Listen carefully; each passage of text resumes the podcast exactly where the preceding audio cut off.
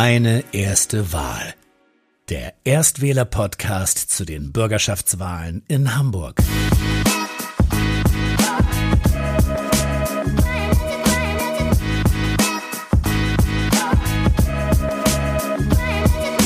Das nächste Interview führte mich dann wieder in die Innenstadt an einem sehr sonnigen Januartag. Das war echt toll. Und falls ihr euch wundert, mit wem sich meine Interviewpartnerin abgesprochen hat, die zweite Person war Lara Scheunemann und auch sie kandidiert für die Partei Die Linke. Ich heiße Ola, Ola Taha und ich bin 23 Jahre alt. Wann bist du denn der Linken beigetreten und äh, warum hast du das getan? Damals habe ich mein Politikwissenschaftsstudium angefangen und dachte, ich mache mal statt Theorie auch ein bisschen Praxis. Und das war im April 2016 bist auch im Moment in der Harburger Bezirksversammlung. Okay, möchtest du dazu kurz was erzählen? Gerne, also ich bin seit Mai da drin und ähm, ich bin stellvertretende Fraktionsvorsitzende und in den Ausschüssen für Soziales, Integration, Gesundheit und Inklusion und auch für Klimaschutz und Umwelt. Ähm, das sind einfach die Themen, die mich bewegen und es ist eine spannende neue Aufgabe. Vorher habe ich halt ähm, war ich im Bezirksvorstand und auch bin aktuell noch im Landesvorstand. Das ist quasi die erste politische Arbeit in einem Parlament und das ist äh, spannende neue Erfahrung. Soll Hamburg klimaneutral werden? Unbedingt. Und wie möchtet ihr das denn konkret umsetzen? Ich glaube, die äh, Techniken dafür sind auf jeden Fall da und das Geld halt auch. Also klimaneutral bedeutet einfach nur anders zu leben und man muss einfach bereit sein, quasi da ähm, auch Änderungen in Kauf zu nehmen. Ähm, das ist möglich, das sieht man ähm, sowohl in den Bereichen Verkehr als auch ähm, was zum Beispiel Konsum angeht. Es ist auf jeden Fall möglich. Ihr möchtet ja keine CO2-Steuer und auch keinen Emissionshandel haben, wenn ich das richtig verstanden habe. Ähm, wie möchtet ihr das denn dann umsetzen? Die CO2-Steuer ist insofern einfach nicht ähm, ja legitim auf einer gewissen Art und Weise, weil sie einfach ähm, bestimmte Leute besteuert oder ähm, trifft, die eigentlich nicht ähm, noch weiter darunter leiden sollten. Ähm, ich finde sowieso grundsätzlich bei der ganzen Debatte es irgendwie schwierig, das auf so auf so eine Individualebene runterzubrechen und mit den Finger auf die jeweils Einzelperson zu zeigen und sagen, weil du Auto fährst und weil du Plastik kaufst, weil wenn man sich einfach mal anguckt, wie der CO2-Ausstoß ist, dann sieht man, dass die größten Firmen in Deutschland oder auch global gesehen ähm, halt den größten Dreck verursachen. Und ähm, ich finde das irgendwie wichtiger, da ein Umdenken zu starten, als irgendwie, dass wir jetzt irgendwie anfangen, irgendwie die klassische Mitte irgendwie zu besteuern. Äh, ja, genau. Wie wollt ihr denn dann diese Firmen, also die Verursacher, zur Verantwortung ziehen? Naja, da kann man ja die Steuern dann erhöhen. Also klimaneutral zu produzieren oder Ressourcen schon zu produzieren, bedeutet eben, dass der globale Norden den globalen Süden nicht weiter ausbeutet, sondern dass wir halt ähm, da einen fairen Handel hinkriegen und ähm, dass man halt versucht, gerade Produkte irgendwie eher regional anzubauen, als ähm, die kostengünstigste Alternative dafür zu finden, die dann eben nicht klimaschonend ist. Wir müssen halt bereit sein, einen gewissen Schritt von unserem Wohlstand halt wegzugehen wenn wir halt die Welt schützen wollen. Viele Schüler gehen ja auch äh, freitags streiken und teilweise war das ja sehr kontrovers. Es gibt ja sehr viele verschiedene Meinungen dazu. Ähm, sollen denn die Schüler, die freitags streiken, bestraft werden dafür? Auf gar keinen Fall. Also äh, ganz im Gegenteil. Ich finde, äh, es ist eine sehr ehrenvolle Aufgabe für das, woran man glaubt und einsteht, irgendwie auf die Straße zu gehen. Ich finde die Diskussion darüber, die jungen Leute zu bestrafen, weil sie eben sich Sorgen um ihre Zukunft machen, absolut albern. Sollen Fahrradwege, die an Schulen sind, also vor allem in der Nähe von Schulen, aber vielleicht auch andere Bildungseinrichtungen wie äh, Kindergärten oder Hochschulen, sollen die denn ausgebessert werden? Ja, auf jeden Fall. Ich glaube, dass wir ganz, also wenn ich jetzt irgendwie an Schulen unterwegs bin oder so, dann sehe ich halt, A, sind die zu klein, wenn es sie überhaupt gibt. Und ich glaube, dass es einfach eine große ja, Gefahr ist, einfach, wenn man ähm, den Straßenverkehr sich insgesamt anschaut. Ich glaube schon, dass die ausgeweitet werden müssen. Wie wird das passieren, wenn die ausgebessert werden? Ja, also faktisch ist es ein kurzer Prozess. Also man muss halt Linien ziehen und es muss halt äh, bezüg auf bezüglicher Ebene geregelt werden. Ähm, an sich ist das kein großer Aufwand. Nochmal zum Thema Klima. Ähm, und zwar habt ihr geschrieben, dass ihr den sofortigen Ausstieg aus der Braunkohleverstromung wollt.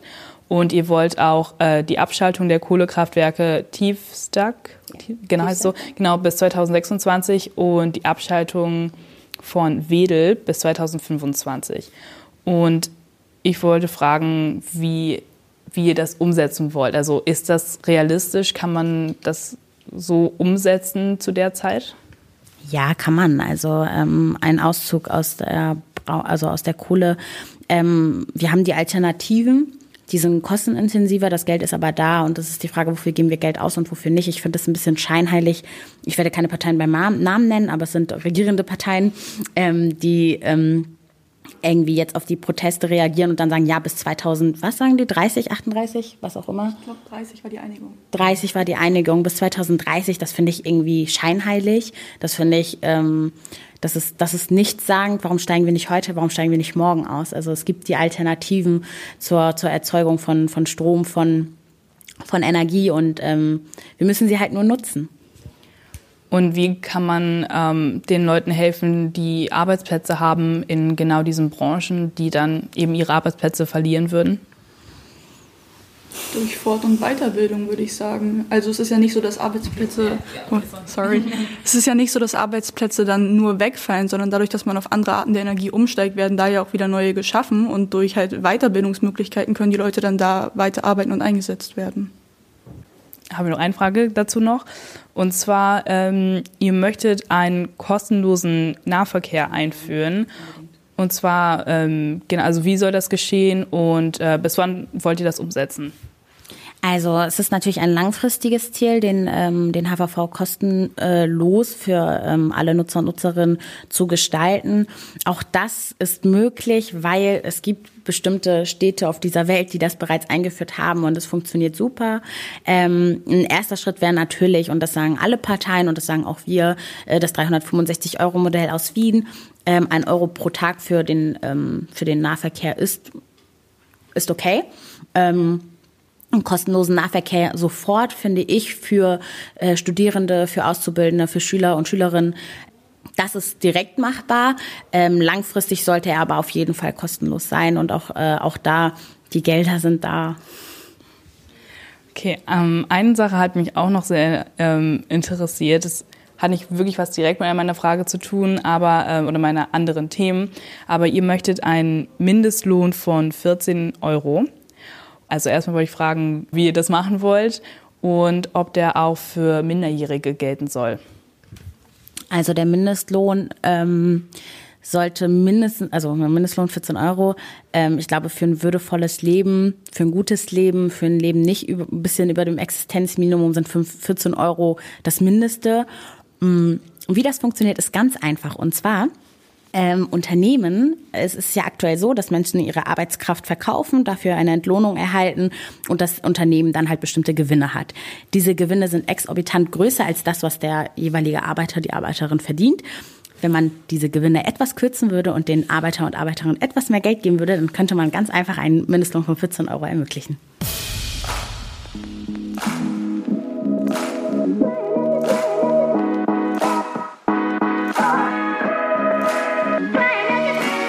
Ihr möchtet, dass SUVs verboten werden sollen. Also das steht, in, das habe ich in eurem Parteiprogramm gelesen. ehrlich. Ja. Okay, genau. Ähm, ähm, und ich wollte fragen, ähm, warum wollt ihr SUVs verbieten? Ja, ich werde da jetzt keine Parteiantwort drauf geben, sondern eine persönliche Antwort als Ulla.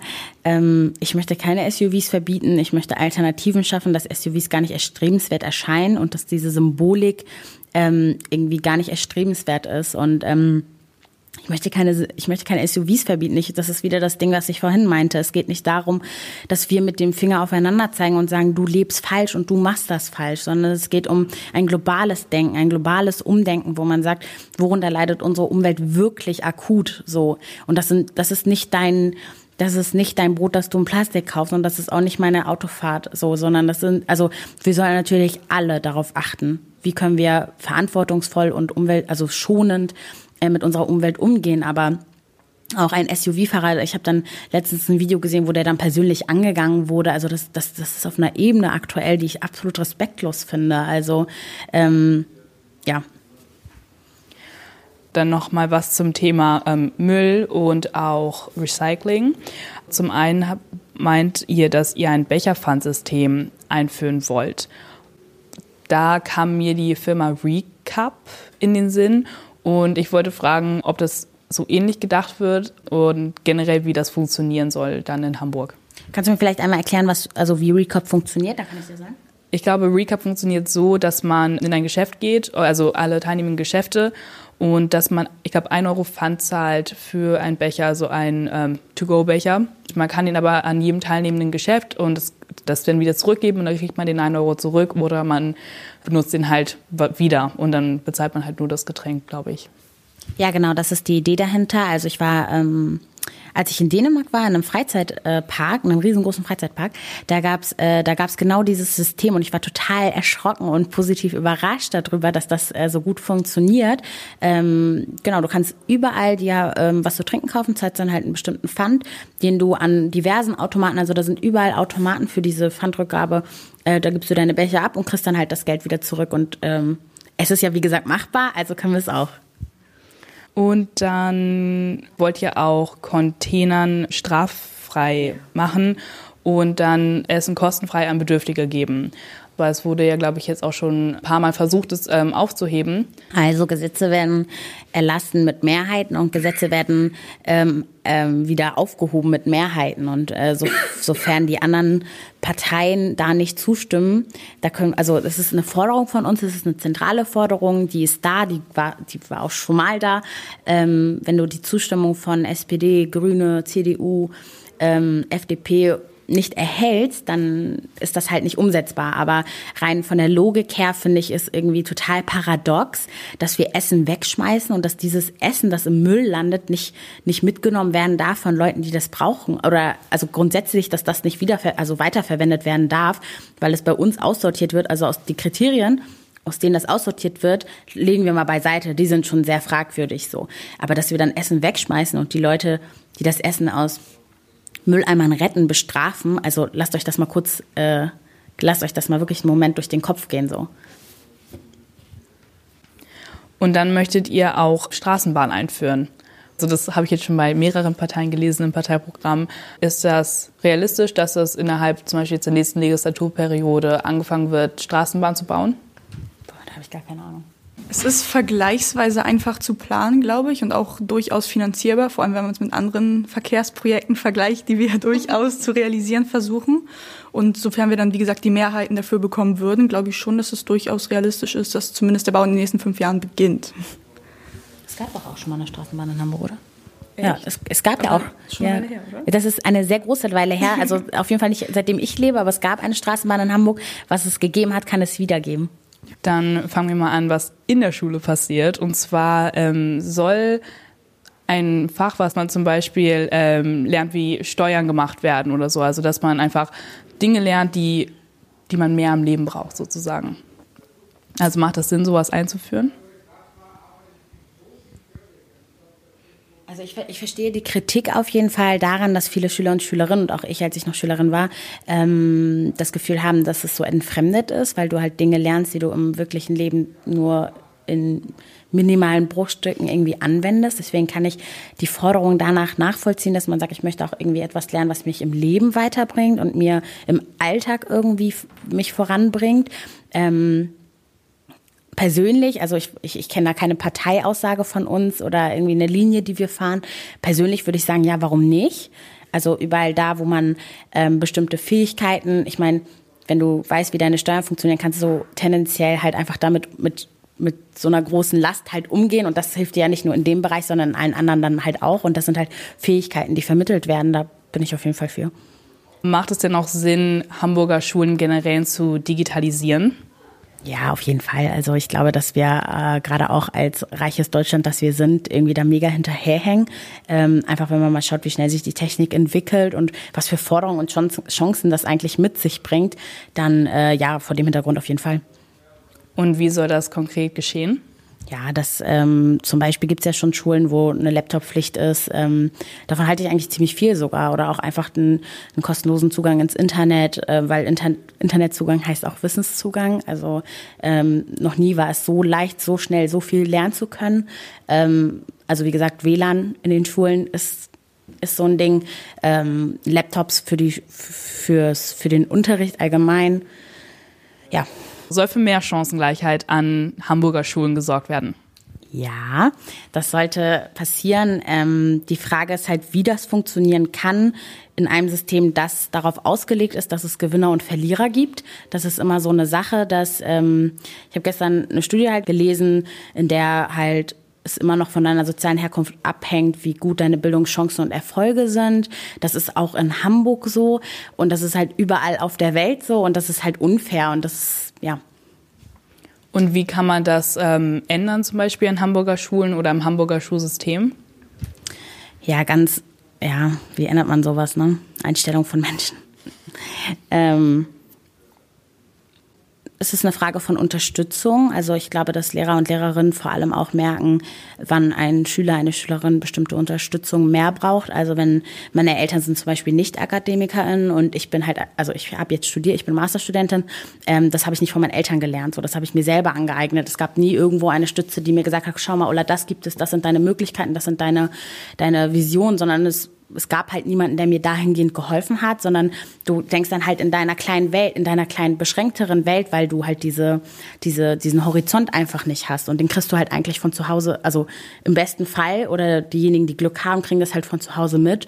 Und diejenigen, die nicht Glück haben, kriegen es halt nicht mit. Und ähm, ich glaube schon, dass es eine Art und Weise ist, wie wir lehren und wie wir ähm, halt auch irgendwie eine Frage von, wer kann es schaffen und wer nicht. Und wenn wir da einfach auch mal Beispiele bringen, die nicht europäisch sind, die nicht ähm, aus, aus, aus ja, wohlhabenden Familien kommen, sondern auch einfach mal mehr Beispiele in den Vordergrund rücken, aus sozial Benachteiligten zum Beispiel, aus sozial benachteiligten Familien oder Menschen mit einem Migrationshintergrund, dann ist das für dich selber auch vielleicht ähm, greifbarer. Also für mich gab es nie Vorbilder, arabische Vorbilder, die es geschafft haben, ähm, sondern für mich war immer der Standard der, der, der europäische Mann. Und das ist natürlich nicht, also du fühlst dich davon nicht repräsentiert und dahingehend ist dann dein Horizont auch klar kleiner. So, das musst du dir dann irgendwie selber erarbeiten, was mit viel viel mehr Arbeit verbunden ist. Und ähm, als junger Mensch, wo du dich dann halt auch entscheidest, zum Beispiel ein Studium irgendwie zu machen oder welchen Bildungsweg du auch immer gehen willst, da brauchst du eigentlich noch Hilfe. Ne? Also ich habe halt mit 18, 19 angefangen zu studieren. So, du bist halt noch ein junger Mensch. So, ja.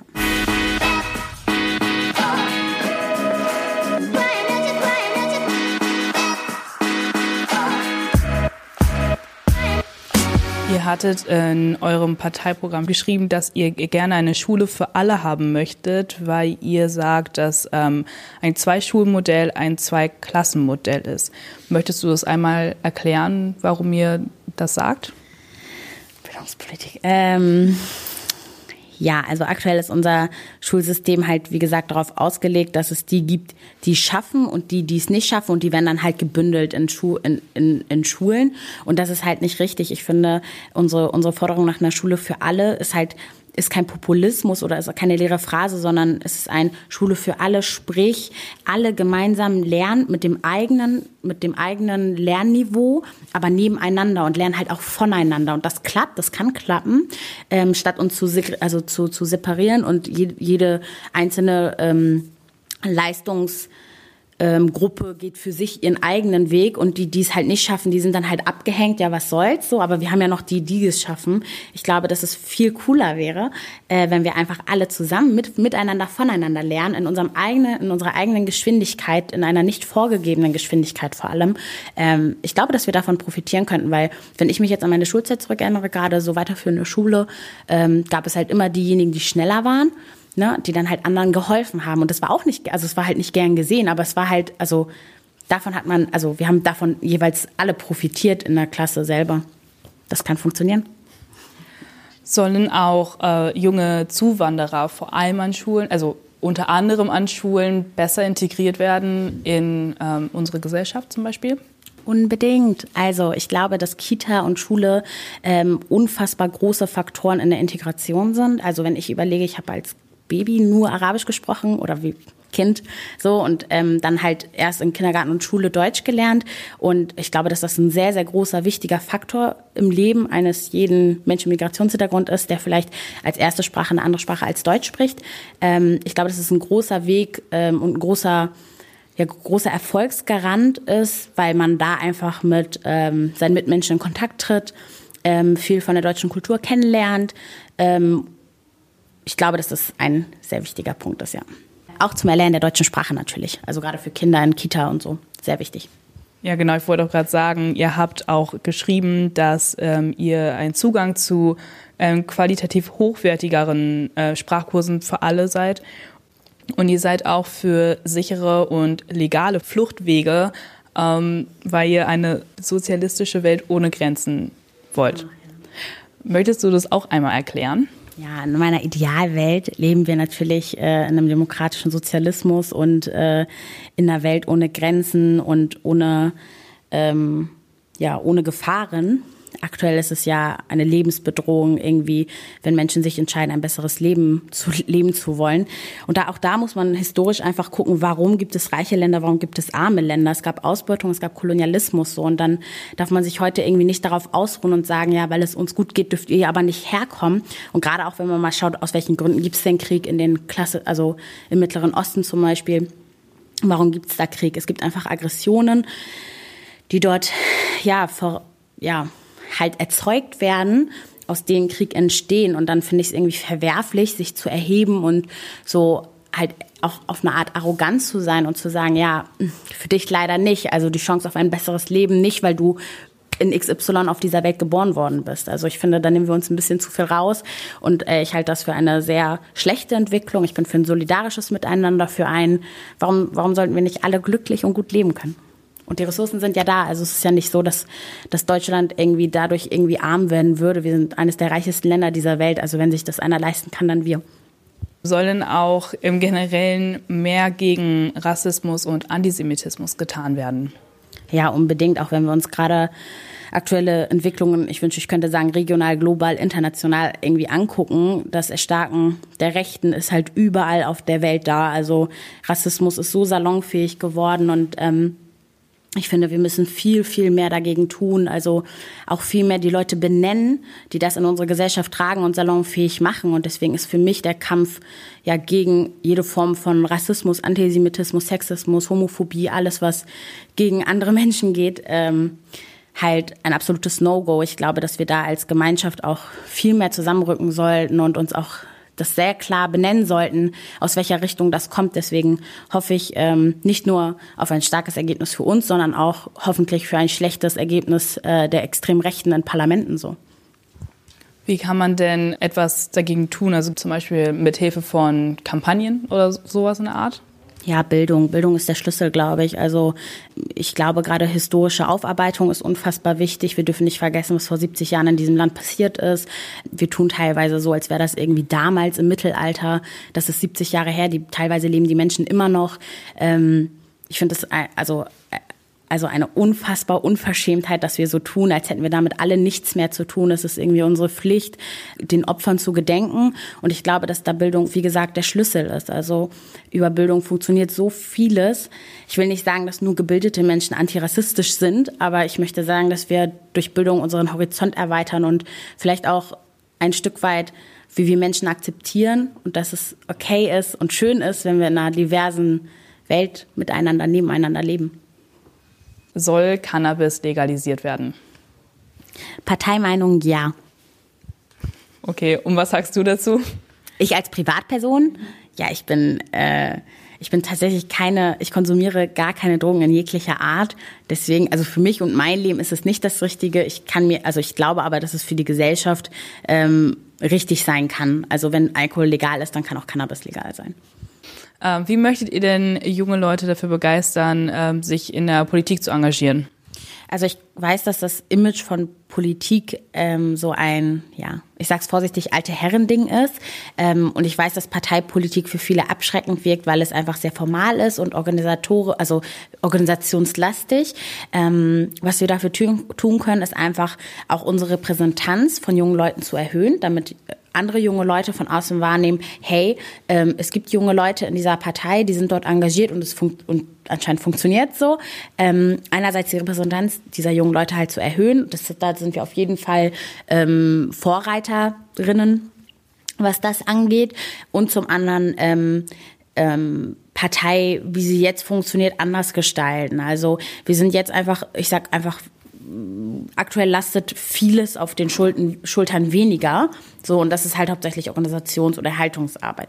Und je mehr Leute wir wären, desto weniger müsste man sich damit auseinandersetzen und desto mehr hätte man Zeit, zum Beispiel aktiv auch ähm, noch mehr, als wir es ohnehin schon tun, äh, Projekte, Aktionen, Kampagnen zu starten. Und ich glaube, das ist dann wirklich die Art von Politik, wo junge Leute auch gerne mitmachen würden. Aber dafür brauchen wir sie halt. Und ähm, ich glaube, dass äh, Lara oder ich halt gute Beispiele sind, dass ähm, Parteipolitik nicht nur ähm, ein, ein, eine Nebenbeschäftigung von älteren Leuten ist, was ja auch voll okay ist, sondern ähm, halt auch, also Politik geht uns halt alle was an. So, es ist ein Ding, das unser aller Leben beschäftigt, das, ähm, das kontrolliert und viele Bereiche unseres Lebens. So, ähm, allein die Fragen, die bildungstechnischen Fragen, die du mir ge gestellt hast, so, das, das geht dich was an, das geht mich was an. Und ähm, ich finde, die Leute, über die das dann ergeht, sollten auch selber darüber entscheiden können. Deswegen den Appell, macht halt mit. So, wenn ihr was verändern wollt, macht mit. Ich würde sagen, es sind doch eigentlich schöne äh, letzte Worte. Möchtest du sonst noch irgendwas sagen ähm, an die Erstwähler? Ja, also an alle Erstwähler und Wählerinnen, geht zur Wahl, nutzt eure Stimme. Es, es war ein, äh, ja, dieses Recht zur Wahl, das haben unsere ja, Vormenschen, äh, Menschen, die vor uns gelebt haben, ähm, hart erkämpft. Das war ein langer, langer, langer Weg, bis wir heute in der Demokratie sind, in der wir sind, wo wir alle unsere Stimme nutzen können und dürfen. Deswegen der Appell geht hin und lasst uns bitte, bitte alle zusammen äh, die Rechten verhindern und für ein schönes, solidarisches Miteinander einstehen. Dann bedanke ich mich für das Gespräch und ähm, ja, danke, dass du dir die Zeit genommen hast. Danke dir. Das war meine erste Wahl. Nicht vergessen, am 23. Februar sind die Hamburger Bürgerschaftswahlen. Deine Stimme zählt.